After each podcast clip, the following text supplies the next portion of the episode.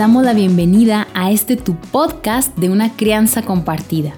En esta ocasión te hemos preparado Natalia Creche y una servidora Pía Medellín una serie de cinco episodios llamados La educación más allá de la escolarización, durante los cuales vamos a profundizar y a cuestionarnos creencias, el origen del sistema educativo, dificultades, cómo se va formando la estructura emocional y mental de un niño o joven, el fomentar su creatividad, sus talentos, las formas de aprender que hasta ahora conocemos, también abrirnos a nuevas posibilidades reales, experiencias para la educación y aprendizaje de estos niños y jóvenes que acompañamos en su desarrollo, en el despliegue de su ser. Acompáñanos.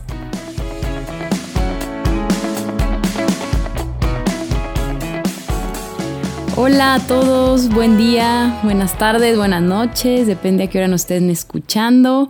Muchas gracias por estar acá en este tercer episodio que estamos grabando junto con Nati Creche. Hola Nati, ¿cómo estás? ¿Cómo estás hoy? Muy feliz, día de, esto que estamos haciendo juntas, de todo lo que podemos eh, acompañar a otros adultos ampliar un poquito la mirada, a trascender aquellos lineamientos en los que todos estamos en algún punto parados, pero que los niños nos manifiestan que no están tan cómodos con esas creencias en las que nosotros como adultos nos sentimos todavía seguros. Sí, así es. Y hoy vamos a hablar de este tema tan controversial, aterrizando como algo más puntual de la realidad cotidiana de, de los niños, de, de la educación, del aprendizaje, de la enseñanza, de todo esto, que es sobre la lectoescritura y matemáticas. Vamos a hablar sobre tres mitos, ¿cierto, Nati? Totalmente. Hoy vamos a entrar a tres mitos que yo creo que es lo que casi todos pensamos y creemos respecto de estas habilidades. Son mitos creados a raíz de la implementación del aparato escolar del sistema tradicional educativo, ya que todo lo que nosotros sabemos sobre la lectoescritura y las matemáticas la impuso este sistema, para dar respuesta más a sus formas que a las necesidades de aprendizaje de cada ser humano. Por eso, estos tres mitos lo que intentan es que nosotros trascendamos el motivo por el cual la escuela dice que todos los niños tenemos que saber leer y escribir a los seis años y el, y el motivo real porque, por el que los niños o los seres humanos queremos de verdad adquirir esta habilidad de la, de la lectoescritura y de las matemáticas. Vamos a ir por ahí con estos mitos. Genial. Pues, ¿qué te parece si empezamos con el primero? Dale, dale. Cuéntanos del primero. Vamos, vamos. El primer mito es, los niños deben aprender todas las letras y los números. Esta idea, bien escolarizada y escolarizante que todos los padres tenemos, que yo también la tuve, porque yo tengo una anécdota respecto a este mito. Cuando mi hijo Lautaro ya estaba, se nota que ya estaba listo para comenzar a leer, me preguntó por qué la letra C sonaba como K cuando estaba con la A. Fíjense en cómo para el niño lo, lo importante es traducir que el sonido y la, y la simbología coincidan. Y de verdad hay, ciertas, hay ciertos sonidos en la simbología que se pueden confundir con otro.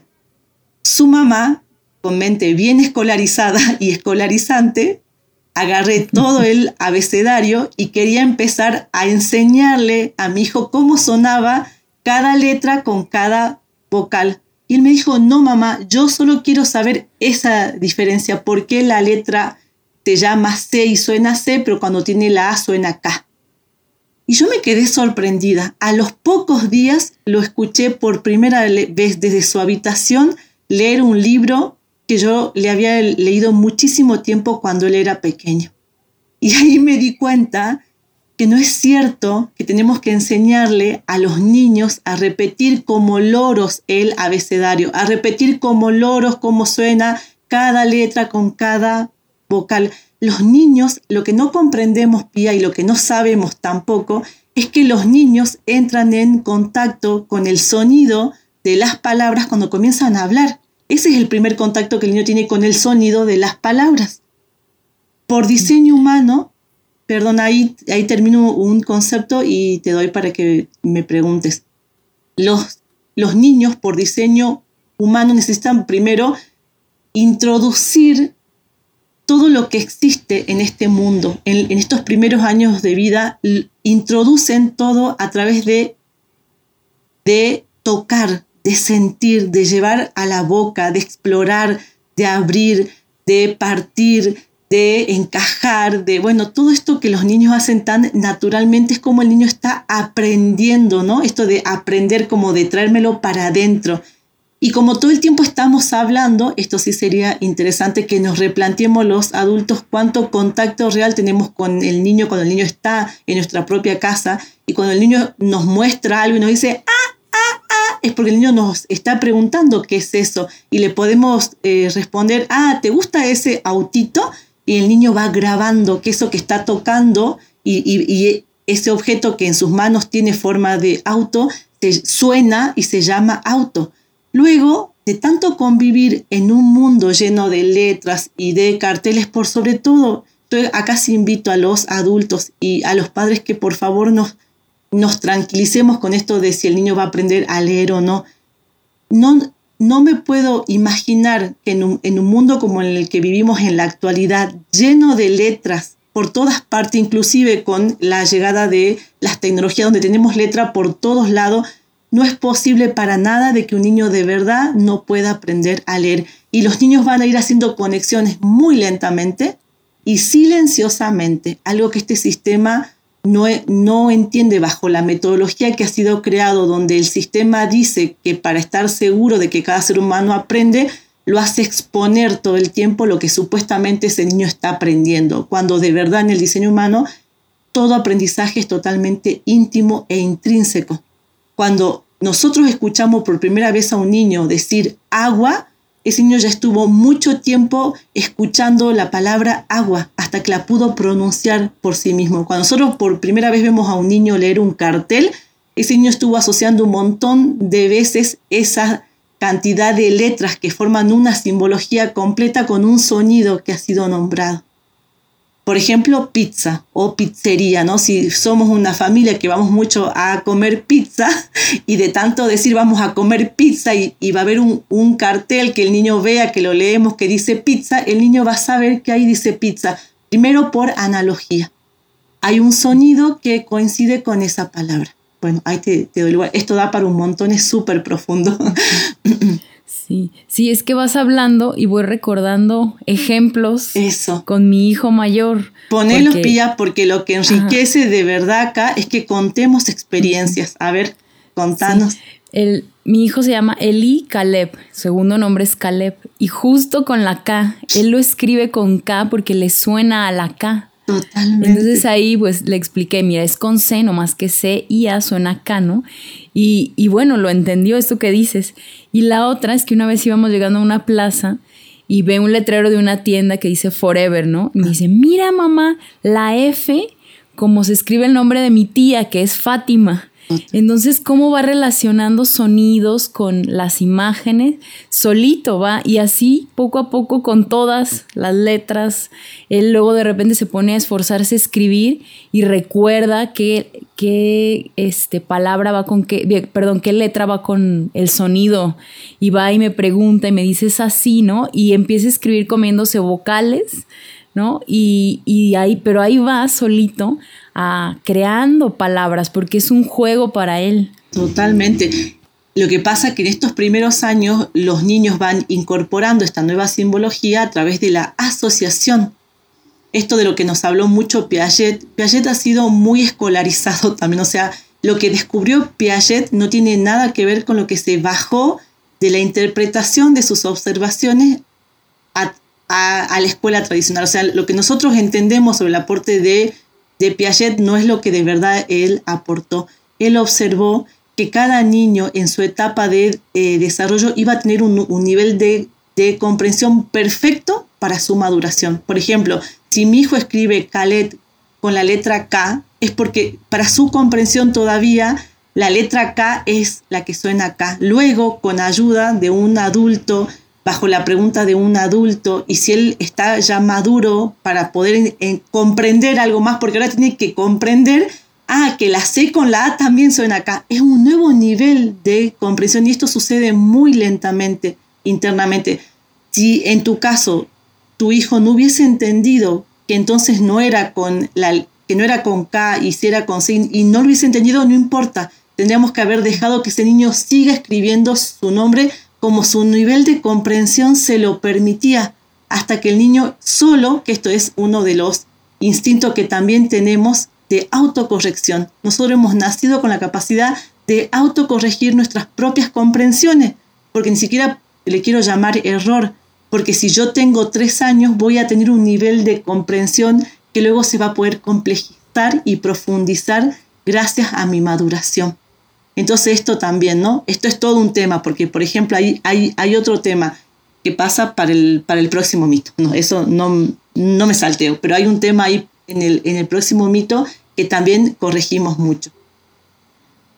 Bueno, esto sería un poco. A mí yo tengo otra anécdota también muy, muy linda porque yo también descubrí, Pía, que nosotros tenemos muy activo en, nuestros primeros años nuestro cerebro más perceptivo, que ese cerebro debería seguir activo toda nuestra vida y comenzar a relacionarse y a mandar información con el, con el cerebro más lógico. Lo que hacemos producto de este sistema es casi acallar ese cerebro perceptivo y comenzamos a funcionar solo en nuestro, en nuestro cerebro lógico. El N tenía 31 meses cuando fuimos a una granja y me dijo, mamá, ¿podés leerme qué dice en, en aquel cartel por qué una niña de, de 31 meses ya habla de estos conceptos? Porque tiene un hermano de 7 años, ¿no? También como para que entendamos cómo un niño cuando está con otros niños también va haciendo todas estas preguntas mucho antes. Entonces yo le leí lo, lo, que decía uno de los carteles y ella no me dijo cuál, eran dos carteles pegados y yo leí uno. Y ella automáticamente me dice, mamá, ¿podés leerme el, otro cartel? Y me apuntó el, cartel que yo no había leído.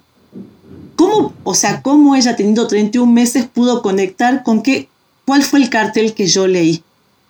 Justamente por su cerebro perceptivo e intuitivo. Es por eso que también yo invito mucho a que los adultos comprendamos que lo que nos hace aprender es nuestra intuición y nuestra, y nuestra percepción que está en contacto con nuestra verdad interior. El sintió y supo cuál cartel leyó mamá y cuál no, pero no porque sepa entender la simbología, sino porque supo percibir lo que yo estaba haciendo. Esto es un tema que da para mucho más, pero bueno, también tengo esa anécdota que es bastante, que, que trasciende todo este pensamiento lógico en el que nos mete la escuela, que nos deja atrapado en ese único pensamiento que obviamente que es muy bueno, pero este pensamiento tiene que estar siempre ligado a nuestro pensamiento perceptivo, siempre.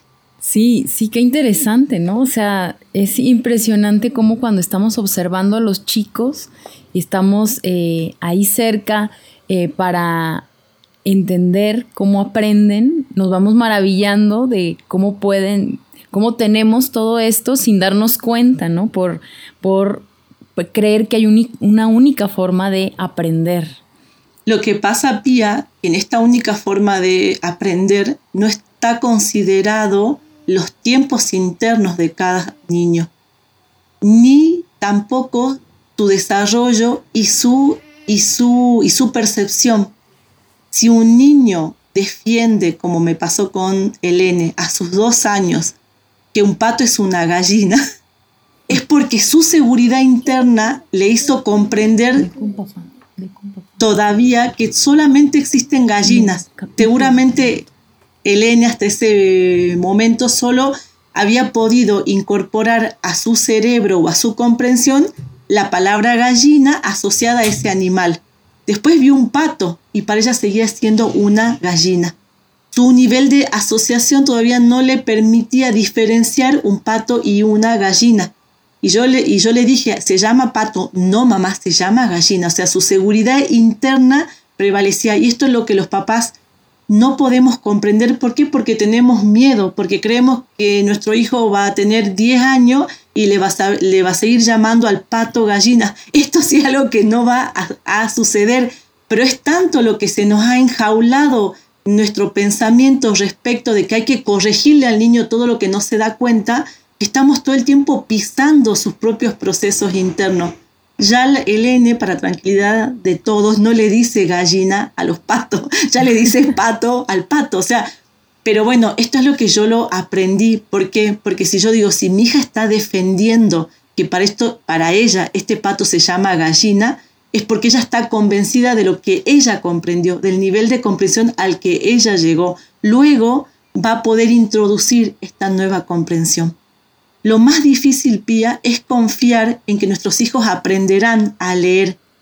Es, es que lo que la mayoría desconocemos es que para que un niño pueda leer una palabra, ha estado haciendo muchas comprensiones y conexiones previas, las cuales sucedieron sin que nosotros ni siquiera podamos darnos cuenta.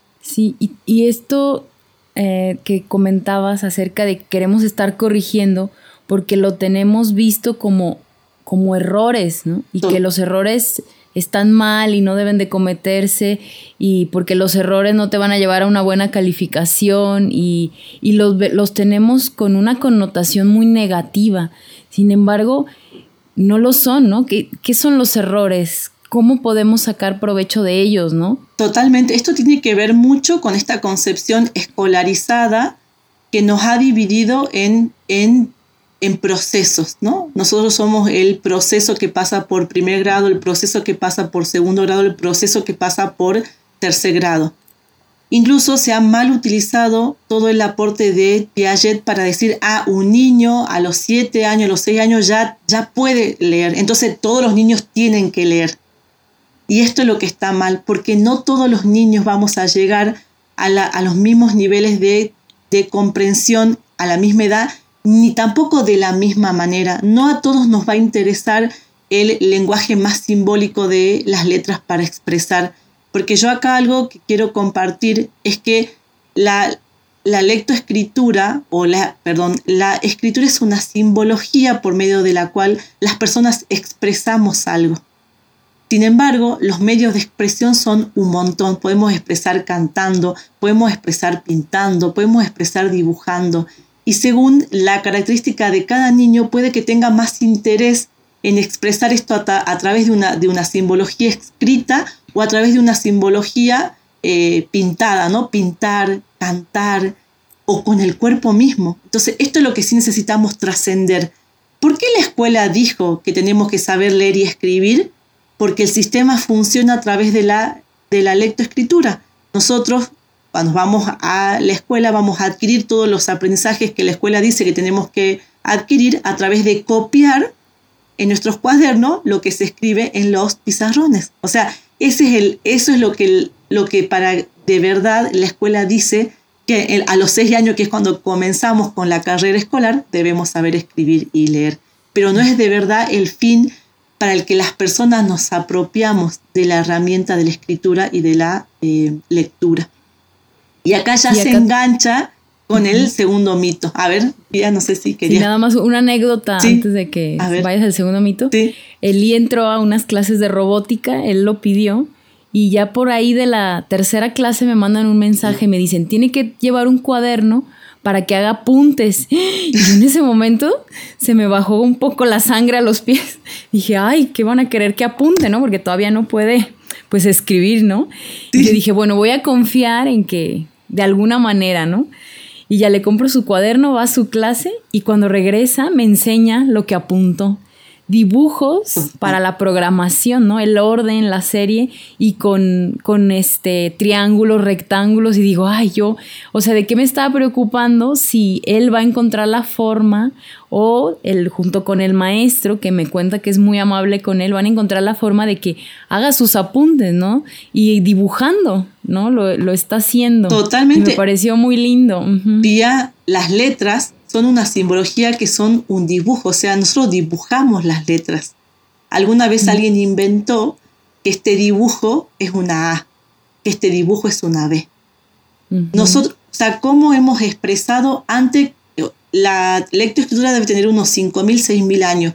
Ante la manera en la que se transmitían los conocimientos fue la narración oral y también fue que hay muchas montañas, eh, muchas, perdón, piedras y cuevas que sabemos en, alrededor de todo el mundo, donde han quedado dibujos, donde las personas han contado la historia a través de los dibujos. O sea que, mm, perdón, sí. Una imagen dice más que mil palabras. Totalmente. Aparte esto también, bueno, esto es interesante lo que traje aquí, Pia, porque si nosotros pensamos que todavía un niño a los 6, 7 años está empezando a desarrollar, desarrollar este cerebro más lógico, le es mucho más fácil expresar algo en un dibujo que en un texto. Porque eh, en un dibujo tal vez está expresando algo que en un texto tendría que escribirlo por lo menos en unas 10 oraciones. Y díganme, papás, ¿qué niño no, no les ha dicho a los 6, 7 años que le duele la mano escribir?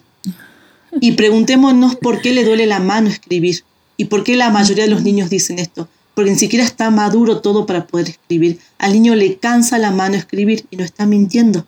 Entonces, si yo, a ver, no, si nosotros adultos sabemos que hay una manera más sencilla de hacer algo, lo vamos a hacer de la forma más sencilla o de la que de verdad nos salga. Entonces el niño sabe que puede expresar dibujando. ¿Por qué hacerlo escribir si todavía no puede, si le duele, si le cuesta o si tal vez por sus propias energías talentos no le gusta esa forma de expresar. Mi hermana cuando era pequeña le decía a mi mamá, no mamá, es que ese lápiz cansa. mi mamá le decía, bueno, entonces agarra, mira, tienes todas estas opciones. Y mi hermana, no, es que todos cansan. qué linda. Pero, pero, pero no me, no me digas, Pía, que escuchar a los niños no es fuente de apertura hacia conexiones que hemos perdido totalmente con toda esa inocencia, con todo ese amor, eh, tu, hermana, tu hermana diciendo, los lápices cansan. ¿no? Y, es acá donde comienza a pesar la escuela. Son en estos primeros años de vida donde, lo, donde los niños somos forzados a hacer algo que de verdad no tiene ni siquiera sentido para cada niño. Porque todos los niños quieren expresar. ¿Por qué los, por qué los obligamos a usar un lenguaje para el que no están maduros o un lenguaje que no les interesa. Esto sí necesitamos preguntarnos. Por eso cuando nosotros decimos debemos enseñar, vamos al segundo mito que tiene que ver con lo que estamos diciendo. Debemos enseñar a los niños a hablar y escribir correctamente. Fíjense, no, eh, no sería medio tonto que a un bebé de, no sé, seis meses que ya está balbuceando, le estemos corrigiendo todo el tiempo. No, porque sabemos que ese niño no está maduro, pero está queriendo hablar, babá, bebé, bobo, el niño está hablando. A su comprensión, a su manera, el niño ya se está comunicando. Y si yo me pongo a dialogar con ese bebé, ese bebé me va a contestar en su lenguaje, en su manera de, de poder comunicarse esa edad. Entonces, ¿por qué queremos todo el tiempo forzar a, a los niños a alcanzar algo para lo que no están preparados o que no les interesa? Si estos niños quieren expresarse, quieren expresar de un montón de forma lo que tienen para transmitir internamente. Nosotros todo el tiempo queremos expresar, queremos transmitir lo que internamente sentimos, pero si todo el tiempo somos obligados a hacerlo de la única manera que la escuela dice para que la escuela funcione, porque esto ya lo ya creo que quedó claro, ¿no? Tenemos que escribir a los seis años y leer para que la escuela pueda seguir dictándonos todos los contenidos y haciéndonos escribir en los cuadernos todos los contenidos, esto es algo que de verdad podemos cuestionar, estamos perdiendo de que el niño de verdad exprese todo el mundo rico que interiormente tiene. Si nos obsesiona enseñar a los niños el lenguaje simbólico por encima de su propia conexión, de su propia capacidad de sentir y percibir a los demás, es porque nosotros mismos hemos aprendido que las palabras bien dichas y bien escritas son más importantes que la coherencia entre lo que nosotros sentimos realmente y lo que intentamos transmitir. Si la escritura es un lenguaje de transmisión, yo tendría que poder desde pequeño escribir lo que quiero transmitir y no lo que otro quiera que yo transmita, porque si no comienzo a desconectar. Entonces comienzo a escribir lo que otro dice que es importante y comienzo a comunicar lo que otro me dice que tengo que comunicar, cuando de verdad la escritura es el lenguaje para transmitir lo que yo siento internamente. Esto es lo que de verdad también necesitamos poder cuestionar, ¿no?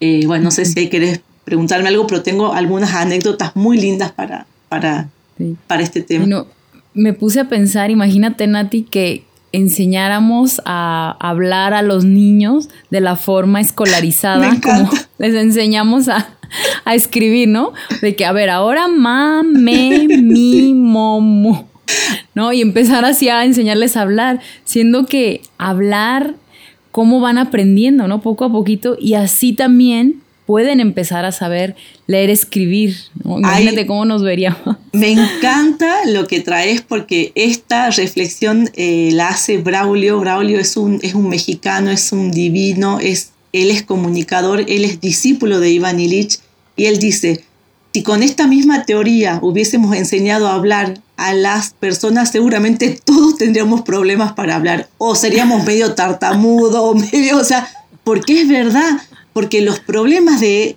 de, saber leer o de saber comprender texto tienen que ver porque hemos sido em, forzados en un proceso para el que no estábamos listos o porque no estábamos maduros o porque no era esa la manera en la que nosotros queríamos expresarnos, tal cual estás trayendo vos. Súper interesante tu reflexión, Pia.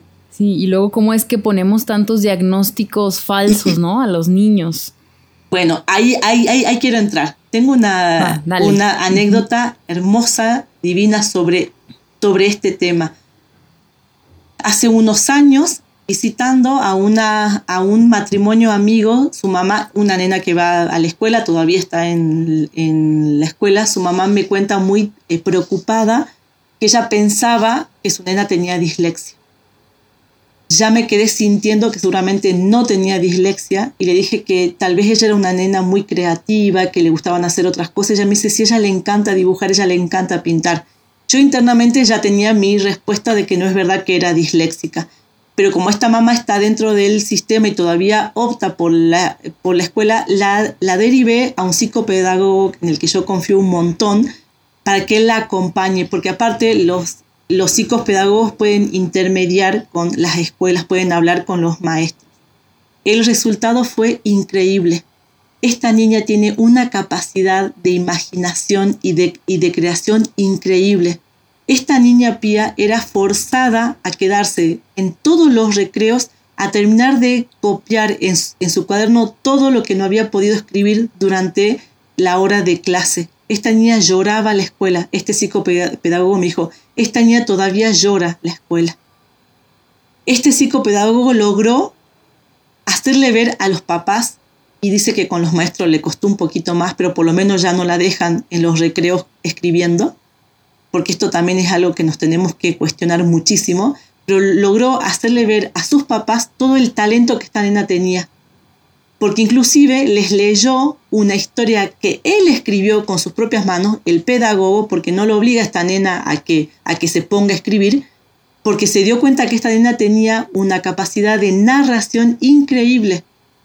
Ella le narró un cuento a los ocho años totalmente rico, con, un, con, con todo un sentido, y él lo escribió. Y él les leyó a sus papás el cuento que su hija narró.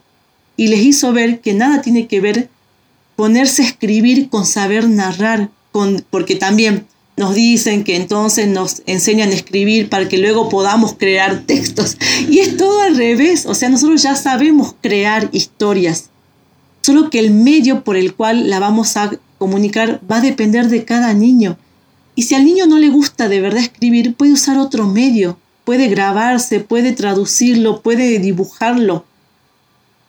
Yo me pregunto, si esta niña no, no hubiese llegado a este psicopedagogo, ¿qué hubiese sido de todo, el, de, de todo ese rico mundo interior que ella tenía para imaginar historias, para crear? Nadie lo hubiese visto, ni sus propios papás. Esto sí es, esto sí es doloroso. Esta niña podría haber sido diagnosticada con dislexia, siendo que en realidad tiene un gran talento, para crear. Incluso te cuento, ha creado y ha inventado ella misma un juego de mesa que luego me lo mandaron como regalo a mí, porque como yo quedé como intermediaria en toda esta situación, ella creó las reglas del juego de mesa, ella lo inventó por completo. Entonces, ¿cómo podemos decir que alguien no tiene habilidades o que alguien no sabe algo cuando en realidad no, no encaja en el único parámetro que queremos hacer encajar a los niños? y no estamos perdiendo de vista poder ver todos los talentos que nuestros hijos traen. qué es lo que de verdad quieren ofrecer. Entonces, bueno, esto, ¿no? Sí, claro. Me hace recordar a, una bailarina, Gillian Lynn, no sé si te sabes su historia, que, que en, en, esa época todavía no estaba de moda el TDA, ¿no? Y, y decía, no, pues que esta niña no se está quieta en la, en la, clase, no pone atención, todo el tiempo se está moviendo. Y afortunadamente llegó con alguien que le mostró a su mamá y le dijo, bueno, es que su hija eh, no está hecha para la escuela, su hija es una bailarina totalmente. Y gracias a eso ella ya pudo desarrollar ese talento y bueno, esta es una famosa eh, bailarina reconocida a nivel mundial, pero cómo estas etiquetas nos pueden dejar en lugares de amargura, de incapacidad, de sentirnos mal, siendo que nuestros talentos van por otro lado. Igual este científico, creo que fue Einstein, ¿no? Que lo sacaron de la escuela que porque era incapaz y bueno, es un... Eh, es el de los eh, hombres. Creo que, creo que él, él deja la escuela Einstein, el que vos nombrás es el creador de los focos, de las bombillas no me sale el, mm. nombre, pero cuando me, lo acuerde lo nombro, sí, él fue echado de la escuela, el que crea, o sea, nosotros tenemos focos en todas nuestras casas, o bombillas, o no sé cómo se les llama allá en, en, México, sí, Focos, ajá. Focos, ajá, gracias a este hombre que no se adaptaba a, lo, a los ritmos eh, escolares y fue echado de la escuela. Ajá, sí, él. Ajá, exacto. Pero, me, gustaría como que se cuestionaran y se pusieran en el lugar de los niños, cómo se siente un niño que no puede llegar a donde le exigimos, o sea, cómo afecta en su autoestima, en, su confianza en sí mismo, en cómo se ve en detrimento de sus talentos, porque no nos ponemos a explorar dónde están los otros talentos.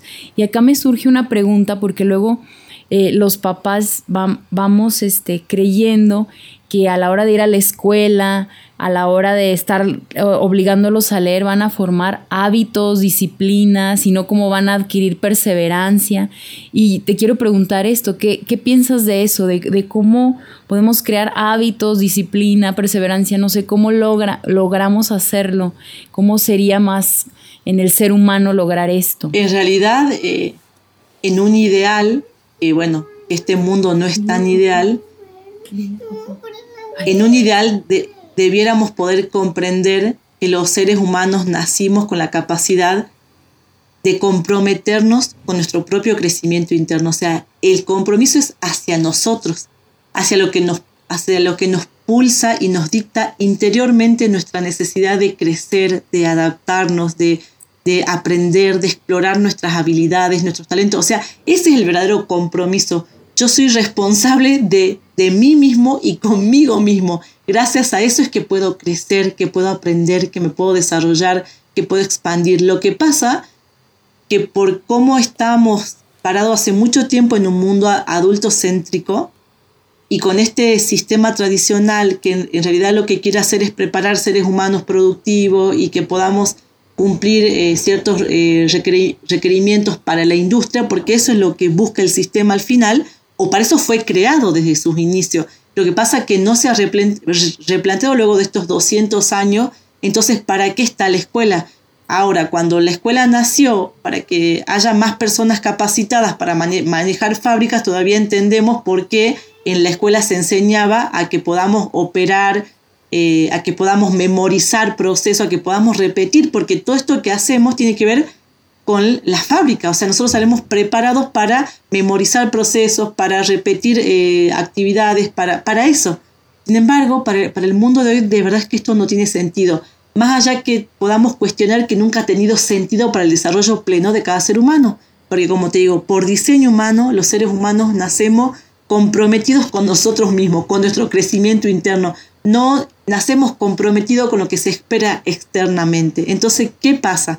Cuando yo digo, tengo que enseñarle a mi hijo a que, a que sepa leer, para eso lo pongo a leer un montón de cosas que ni, le interesan.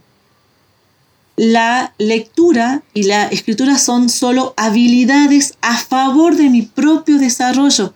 Entonces, si yo siendo niño no entiendo para qué me sirve a mí en este momento de mi vida leer y escribir, yo voy a sufrir con esto que se me está imponiendo o lo voy a terminar haciendo, pero no me va a servir para, para, para nada, me lo voy a olvidar. O finalmente algo peor que nos ha pasado a muchas personas, vamos a odiar escribir, o vamos a odiar leer. Y no es verdad que ninguno odie leer y que ninguno odie escribir. Lo que no hemos comprendido es por qué se nos forzó algo a hacer algo que para nosotros en ese momento de nuestra vida no tenía ningún sentido. Cuando un niño de verdad quiera comunicarse con otra persona a través del lenguaje escrito, obviamente que va a ser el primero en querer poder saber escribir. Cuando un niño quiera apropiarse de, una historia, de una experiencia o de algo que le interesa a través de la lectura de un libro, lo primero que va a querer hacer un niño es saber leer, porque es el medio que le permite acercarse a eso que el niño necesita para sí mismo. No es, no es verdad que a más lectura mejor se leer, no es verdad que a más escritura mejor se escribir, no tiene que ver. Si yo lo que quiero hacer cuando escribo es comunicar y puedo comunicar hablando. Ahora, si yo necesito comunicar escribiendo, me voy a interesar en poder escribirlo. ¿Para qué, ¿Para qué mm, leemos? Para poder recibir una información de la que me quiero apropiar. Y si yo sé que esa información está solo escrita, me voy a interesar en aprender a leer eso que yo quiero aprender, eso que a mí me interesa. Por eso no es verdad que tengamos que enseñarle a los niños y, comprarle miles de libros, o si le queremos comprar miles de libros, vamos a la librería y dejemos que el niño elija todos los libros que más le guste y que más les interese y probablemente se pongan a leer o probablemente según como sea el niño le pida a mamá que le lea. Eso no significa que el niño no sepa leer. A los niños les, les encantan las historias, tal vez no les gustan leer muchísimo tiempo. Hay un estudio que lo hizo eh, Mario Alonso Puig y él explica, nuestro cerebro no está preparado por diseño humano para la lectoescritura porque no hemos nacido para leer, o sea, el hombre de hace más de 7.000 años no, no sabía leer y escribir. Entonces nuestro cerebro ha adaptado una función cerebral que la usa para aprender a escribir y a leer. Y es una, es una función que a su vez está ligada con una parte que nos hace sentir sueño. Por eso muchas veces cuando leemos sentimos sueño. Bueno, por eso nos cansa también, porque no es algo tan natural del ser humano. No sé si quedó claro, Pia, porque un poco esto lleva para es para profundizar un montón porque en realidad tenemos que darle la vuelta para que aprendemos a leer y escribir, no para que se nos obliga a leer y escribir. ¿Para fin de quién? ¿Para un fin interno o para un fin externo? Por ahí iría, ¿no? Sí, Nati, yo me recuerdo eh, que en la escuela nos dejaban leer libros que no nos interesaban, ¿no? De repente recuerdo que que nos daban la lista y al que sí le interesaba lo leía y luego ya nos lo contaba a los demás. Yo recuerdo que a mí uno sí me gustó, lo leí completo y ya luego le conté a los demás de lo que se trataba para que hicieran su ensayo. O sea, el objetivo real de todo esto que estás diciendo sobre la comprensión, pues no se cumplía, porque como dices, no es que mientras más leas mejor comprendes, sino que uno va a ir comprendiendo las cosas que le motivan, ¿cierto? Yo lo, siento así, que cuando empiezas a tener disciplina o hábitos es porque te está gustando eso, tienes una motivación que va más allá solo de hacerlo por hacerlo, tiene un sentido, que es lo que le quitamos a los niños también desde pequeños, ese sentido, ese eh, que nomás queremos que hagan por hacer y para ellos no, no tiene nada significativo. Y lo que pasa Totalmente, es así. Esto tiene que ver con el último mito, que decía, debemos enseñar a los niños a leer para comprender texto. Bueno, lo, lo, acabamos de decir, esto no es así. Esto tiene que ver con esta disciplina impuesta, con esta obligación, con el creer que si más leo, entonces más capacidad de lectura tengo. Mentira, porque lo que no tengo es capacidad de comprensión. Puedo haber memorizado y retenido gracias a la función de, de memoria corta que tenemos cerebralmente solo para luego responder y exponer en un examen. Esto no significa que hayamos aprendido, ni comprendido, ni introyectado nada de lo que había en esa lectura. Por eso no es verdad que tengamos que obligar a los niños a escribir más y a leer más para que entonces escriban mejor y entonces para que lean mejor. Esto no es cierto. ¿Sí? Esto, este mito hay que derribarlo urgente. ¿Sabes que también, Pía, yo me doy cuenta con el final de, bueno, con todo este tiempo que voy tanto observando, investigando, porque lo que yo comparto es base de mi propia observación con mis propios hijos, pero de mi propia interconexión con autores que yo encontré que expresaban lo mismo que yo había observado en mis hijos, para que la gente se quede tranquila. Creo que son autores que no llegan a la academia y al, y al sistema tradicional. Esto también tenemos que preguntarnos por qué, ¿no? Incluso el verdadero aporte de, de Piaget no baja a la academia y, y, a la formación docente como Piaget lo hizo de verdad. Entonces también esto tenemos que empezar a cuestionar mucho. Yo digo, ¿para qué queremos seguir repitiendo palabras correctas ¿Para qué queremos seguir escribiendo palabras correctas vacías de comprensiones? Esto es lo que de verdad nosotros tenemos que, cuestionar. Nosotros hemos aprendido a hablar correctamente, pero no sabemos comunicar lo que de verdad sentimos.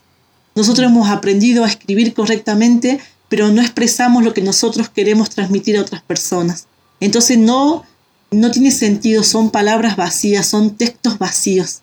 Yo tengo una anécdota, otra preciosa sobre este tema de que los niños tienen que hablar correctamente para que entonces otro los entienda, ¿no? Porque esta es nuestra idea. Yo me encontré en unas eh, vacaciones, cuando mi hijo tenía cinco años, con una familia amiga que el hijo también tenía cinco años y de verdad que para el lenguaje, para la mente ya filtrada, correcta, adulta, no se entendía muy bien lo que este niño expresaba cuando hablaba.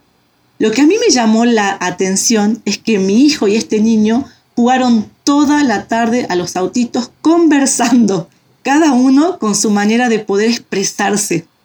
Finalmente me da tanta gracia, pero, pero amorosa, dulce de lo que son los niños. Mi hijo se me acerca y me dice, mamá, él habla inglés, ¿no? Me dice como diciendo, claro, entiendo que habla otro lenguaje, pero no le digo, no habla inglés, pero vos lo entendés. Sí, mamá, yo entiendo todo. Entonces yo me dije, ¿qué nos pensamos los adultos cuando corregimos el lenguaje hablado de un niño? Lo que de verdad no entendemos es que no nos estamos conectando con nadie cuando hablamos, que nuestras palabras son correctas pero no dicen nada, que hablamos pero no tenemos interés de fusionarnos con un otro, algo que los niños hacen por naturaleza por más que hablen otro idioma, por, más que las palabras no les salgan correctas como el lenguaje adulto lo, lo pretende, los niños sí tienen capacidad de, conectarse entre ellos y de fundirse en un encuentro donde juegan, donde, donde se entienden. Entonces, esto es lo que de verdad necesitamos cuestionar. Cuando nosotros decimos, no, tiene que aprender a decir las palabras todas bien, porque entonces nadie lo va a entender. ¿Desde dónde no entendemos? desde nuestra, desde nuestra lógica que está toda corregida con hablar bien. ¿Desde dónde no podemos eh, comprender al otro cuando solo estamos parados en que las cosas se hacen de, determinada manera y correctamente? Cuando estamos más obsesivos por querer que el niño sea lo que yo espero. Entonces esto es lo que, lo que de verdad necesitamos cuestionar, a favor de la verdadera conexión que hemos perdido todos los adultos. Sí, y, lo que te quiero preguntar es acerca de esta, yo veo mucho que hay niños que les cuesta, eh, bueno, a su ritmo, no que les cueste más trabajo, sino que van aprendiendo a hablar y algunas letras, por ejemplo la R, se les es más difícil de pronunciar y luego están los papás muy preocupados porque no pronuncian bien ciertas letras y van con los logopedas, con el terapia del lenguaje, están como como, ay, no, ya todos los niños saben hablar bien, o la mayoría, y mi hijo no puede pronunciar, no sé, la R, ¿no? Que es de las que más eh, trabajo les cuesta, y empezamos como a, a sentir miedo, ¿no? Totalmente. El tema acá, Pia, es este, o sea, no es que probablemente nuestros hijos se, eh, pueden estar llegando un poco más tarde a pronunciar ciertas palabras. El, tema no es ese, el tema es que nosotros nos, nos quedemos parados y obsesivos de solo querer hacer que nuestro hijo encaje en una manera correcta de hacer las cosas y no comenzar a conectarnos con ese niño, a conversar más con ese niño, a dialogar más con ese niño. Entonces, si yo, además que mi hijo tiene 6, 7 años y todavía no está pudiendo comunicarse como nosotros esperamos o pronunciando las palabras de, cierta manera, lo empezamos a, a llevar a un profesional a otro, lo estamos agobiando a ese niño. Preguntémonos cuál es nuestro nivel de, de conexión con ese niño, cuánta palabra hemos compartido con ese niño, cuánto hemos conversado con ese niño. Comencemos, comencemos a conversar, a charlar, a interesarnos por su mundo interior. Probablemente luego las palabras solas se vayan corrigiendo. Esa es mi invitación. Genial, muchas gracias por eso. Sí, porque hay mucho eh, miedo en torno a esto, mucho estrés, mucha preocupación y están, así como dices, llevando de un lado a otro a los niños agobiándolos, ¿no? Y también siento que minando su confianza en sí mismo. Totalmente. Que no, no puedo, no sé, no. Y otro punto que creo que hemos, nos hemos enfocado más en la lectoescritura que las matemáticas las hemos dejado un poco de lado, ¿no? Porque a lo mejor ese mismo terror nos invade de las matemáticas. Es cierto. De que no, no vamos a ser capaces y desde niños empezamos también con este rechazo por esta misma importancia o esta misma forma en cómo nos las presentan. Exacto. y no somos capaces de, de realizar estas operaciones y ahí también vamos creyendo que somos malos en matemáticas. Nosotros, gracias a nuestro cerebro, cerebro perceptivo, desde muy pequeños estamos haciendo eh, cálculos matemáticos, desde muy pequeños. Cuando un niño quiere saltar de un espacio a otro, está calculando mentalmente si su salto le da para llegar de un extremo a otro.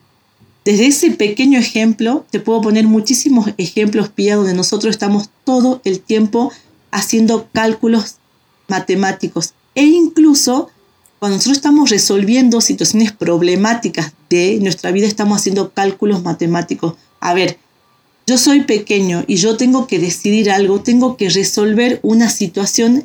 Para eso nos, en teoría, nos deberían servir las matemáticas para poder resolver problemas. O sea, cuando vemos matemática, como lo enseña en la escuela, nos dicen, bueno, planteemos problema y resolvámoslo. Lo que pasa es que al igual que la lectoescritura, se nos quieren meter primero la simbología totalmente abstracta para que después la podamos usar en todos los, los problemas futuros que tengamos en nuestra vida.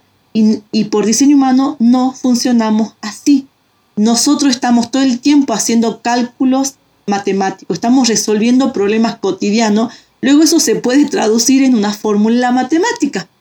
Cuando nosotros cortamos un pastel o una, o una torta, si somos 10 personas, tenemos que ver cómo ese pastel, esa torta alcanza para 10 personas. Estamos haciendo un cálculo matemático totalmente perceptivo e intuitivo, pero lo estamos haciendo finalmente cuando racionamos los alimentos, eh, bueno, los, los ingredientes para cocinar o sea, todo el tiempo estamos haciendo cálculos.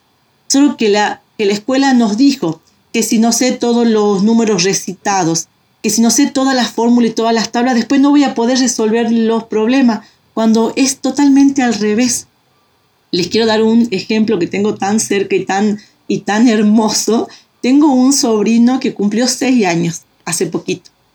Y él ya hace, como a los 3, 4 años, mi hermana notó que tenía mucho interés por los números, porque acá también se juega el interés de cada niño. Y él desde, desde muy pequeño, su papá le compró unas cartas para jugar con números porque él mostraba interés. Y claro, fue desarrollando toda esa parte que él le interesa, cuestión que él en la actualidad solo por él mismo aprendió a contar hasta 3.000. Ayer pregunté mm hasta qué número llegó, porque hasta donde yo sabía había llegado hasta el 2100. Ayer me dijeron que ya cuenta hasta el número 3000. Claro, y mi gran pregunta fue cómo, o sea, ¿cuándo, ¿cuándo entendió cómo contar? ¿Cuándo entendió esa correlatividad? Y se lo pregunté a él. Le dije, Simón, ¿cómo aprendiste a contar? Y me contó que su papá le compró el año pasado o el anteaño, ¿viste como esos eh, póster donde vienen todas las letras?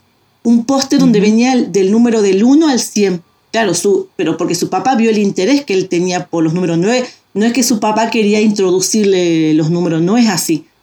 Entonces dice que él aprendió del 1 al 100 gracias a ese póster. Y un día se preguntó qué pasaba si del 100 volvía a seguir el número 1. Y ahí aprendió que existía el 101. Y así comenzó con su propia cuenta de, de correlatividad y las aprende mandándole cada número que, que sigue descubriendo de la de la correlatividad por mensajito de WhatsApp a su abuela. A ver, esto sí dice eh, Seymour Papert. Él habla de los, de los, de los micromundos. Nosotros, por, por diseño biológico, nosotros vamos a aprender siempre que algo se convierte en nuestro micromundo. Si a mí me interesan demasiado las matemáticas o los números, mi mundo interno se va, se va a convertir en Matelandia. Para mí todo va a ser número. Y vos voy a estar tan apasionado por todos los números que me va a pasar lo que le pasa a Simón a los seis años. Hace razonamientos también ya de resta, de suma, todo de forma autodidacta. Bueno, autodidacta no es solo, porque como sus papás vieron este interés, le comenzaron a ofrecer herramientas que él comenzó a utilizar. Por eso no hay nada que tengamos que forzar. Y así puede pasar con un niño que le interese, perdón, demasiado las letras. Puede ser, puede ser que su mundo sea lectulandia y todo para él sea letras. Hay niños que a los 4 o 5 años ya saben leer, tampoco está mal. El tema es que no desconectemos a los niños de sus propios intereses, de, de aquello que más les apasiona. Aparte, te imaginas, Timón de 6 años habla tanto de los números que ya genera que el también, obviamente, a sus cortos cuatro años, me pregunte, mamá, ¿y qué pasa si sumo cinco con, con cinco? Y me lo pregunta mil veces, probablemente todavía no lo termina de comprender, pero ya se volvió Matelandia cada vez que está Simón, ¿no? Y, y esto también como la importancia que existe, que lo quería recalcar de lo que contaste hace rato, Pía, de cuando nosotros tenemos un cerebro que aprende y un cerebro que enseña. Cuando un niño, en conexión con sus propios talentos, con sus propios intereses, comienza a compartir lo que le apasiona, inspira el aprendizaje de otros niños. O esto que vos trajiste de la escuela que tan sabiamente hicieron ustedes. Cada uno se leyó el libro que de verdad le, le interesó y luego lo compartió ya con su propia comprensión a otro. Y ahí para otros fue mucho más fácil entender.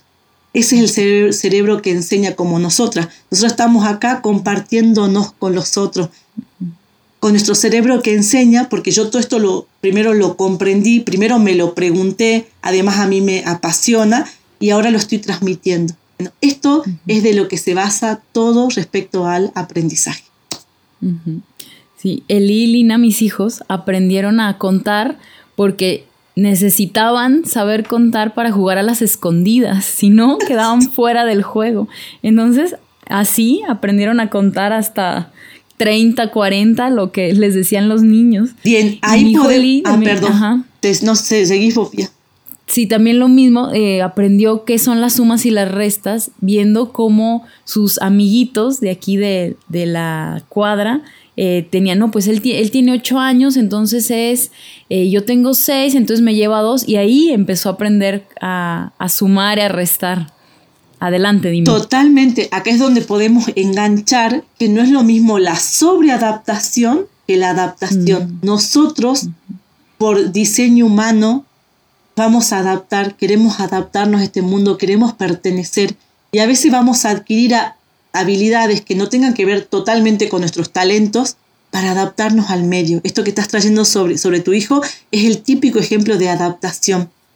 Mi hijo Lautaro comenzó finalmente a, leer y escribir cuando empezó a ir a más talleres, yo supongo que ya estaba maduro aparte, y vio que todos escribían, él también quiso escribir. Entonces, obviamente que los niños y, la, y las personas nos vamos a adaptar y vamos a adquirir un montón de habilidades y herramientas para funcionar en el medio en donde estamos. Mi hijo actualmente está en un proyecto eh, alternativo donde escriben con letra cursiva y por necesidad de adaptación ya está escribiendo con letra cursiva también. Pero porque se siente cómodo, porque quiere, porque quiere formar parte. No es siempre que vamos a hacer solo lo que más nos interese, vamos a hacer muchas cosas porque queremos formar parte, porque queremos entendernos con el mismo lenguaje.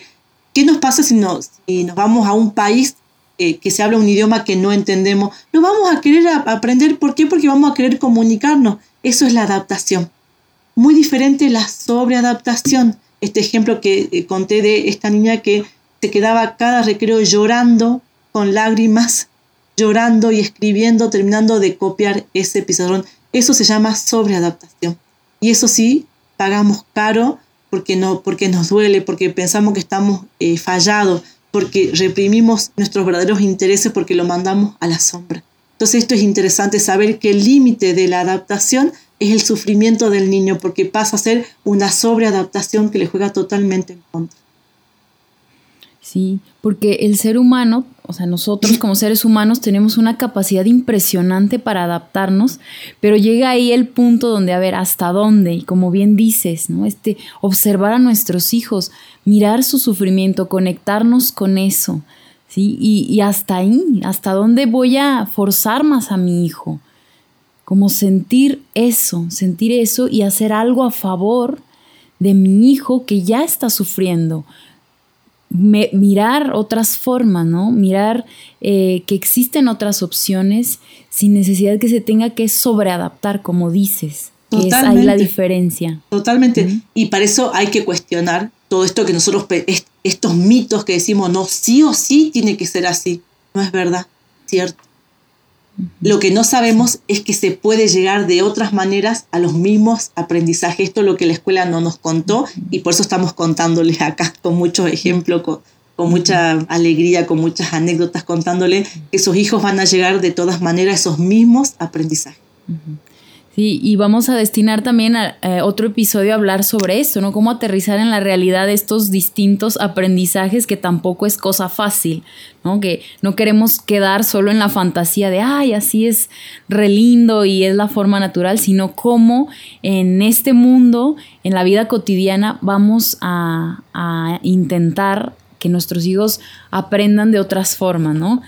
Pero bueno, para ir cerrando, Nati, que me gustaría de estas reflexiones finales, estas cosas con las que nos dejas pensando y nos tocas fibras, ahora que nos tienes preparado. Ay, tenía algo preparado y para que lo encuentre acá.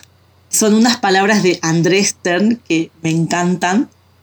Y, y eh, con esta reflexión vamos a cerrar cuando nuestra mirada queda únicamente sesgada por este aprendizaje escolarizado y fíjense en cuánto nos ciega al punto que no, no podemos ver ni valorar todas las otras gamas de aprendizajes que existen también. Ahí vamos con unas palabras de Andrés Stern. Él dice, yo no fui a la escuela y me preguntan, ¿y cómo has aprendido siempre tres cosas nada más? A leer, a escribir y a contar. Nunca me han preguntado cómo he aprendido a cantar, a cocinar o a bailar.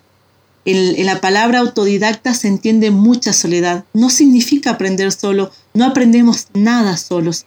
Solos no podemos aprender una lengua materna. Solo no, no aprendemos nada, aprendemos gracias a los demás, los que hablan con nosotros, los que hablan entre ellos. En un mundo en el que se habla, aprendemos a hablar. En un mundo en el que se escribe, aprendemos a escribir. En un mundo en el que se lee, no podemos no aprender a leer en un mundo en el que se cuenta, no podemos no aprender a contar. Aprender no es algo que hagamos, aprender es algo que nos ocurre, no es lo mismo, dice Andrés. Hermosas palabras. Muchísimas gracias por, por, traerlas acá a este espacio. Espero que a todos les haya eh, gustado, les sirva. Y recuérdanos dónde nos podemos poner en contacto contigo, Nati. Bueno, eh, tienen para encontrarme en, Instagram como Mamá Creando en Casa o Natalia Lorena Creche. En mi fanpage estoy igual. En mi canal de YouTube estoy como Natalia Creche y mi página web es nataliacreche.com. Por cualquiera de esos medios me encuentro. Ok, y a mí en redes sociales pia.medeli, mi correo electrónico piamedeli.gmail.com te quiero agradecer, Nati, agradecer a nuestra audiencia y a Juan Diego Network por hacer esto posible. Gracias a todos, un abrazo y hasta la próxima. Gracias, Nati. Chao. Gracias, chao, chao. Gracias a todos.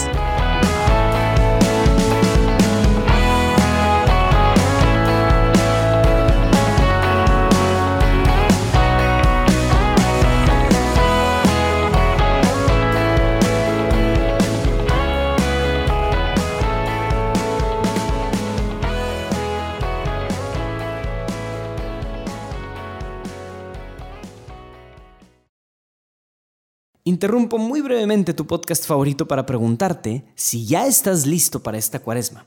O si estás escuchando esto y ya es cuaresma, ¿qué estás haciendo para vivir una cuaresma que te santifique? En Juan Diego Network tenemos ocho retos, sí, ocho retos diarios que te pueden ayudar a día a día trabajar un poquito en ti mismo. Te recomiendo muchísimo, te pudiera explicar cada uno de ellos, pero ya quiero que escuches tu podcast, entonces simplemente te voy a decir que tenemos retos para todo. Si quieres trabajar en la hombría y eres hombre, si quieres trabajar en la feminidad y eres mujer, si quieres trabajar en la crianza que das a tus hijos, si quieres trabajar en tu nutrición y en tu bienestar, si quieres trabajar en tu vida ordinaria y trabajo, en tu propósito general, si quieres trabajar también en tu espiritualidad también y cómo descubres y te comunicas con Dios, en fin, hay para todo, incluso hay uno para niños. Entra a los show notes de este podcast y regístrate a alguno de los retos para que puedas vivir esta cuaresma al máximo.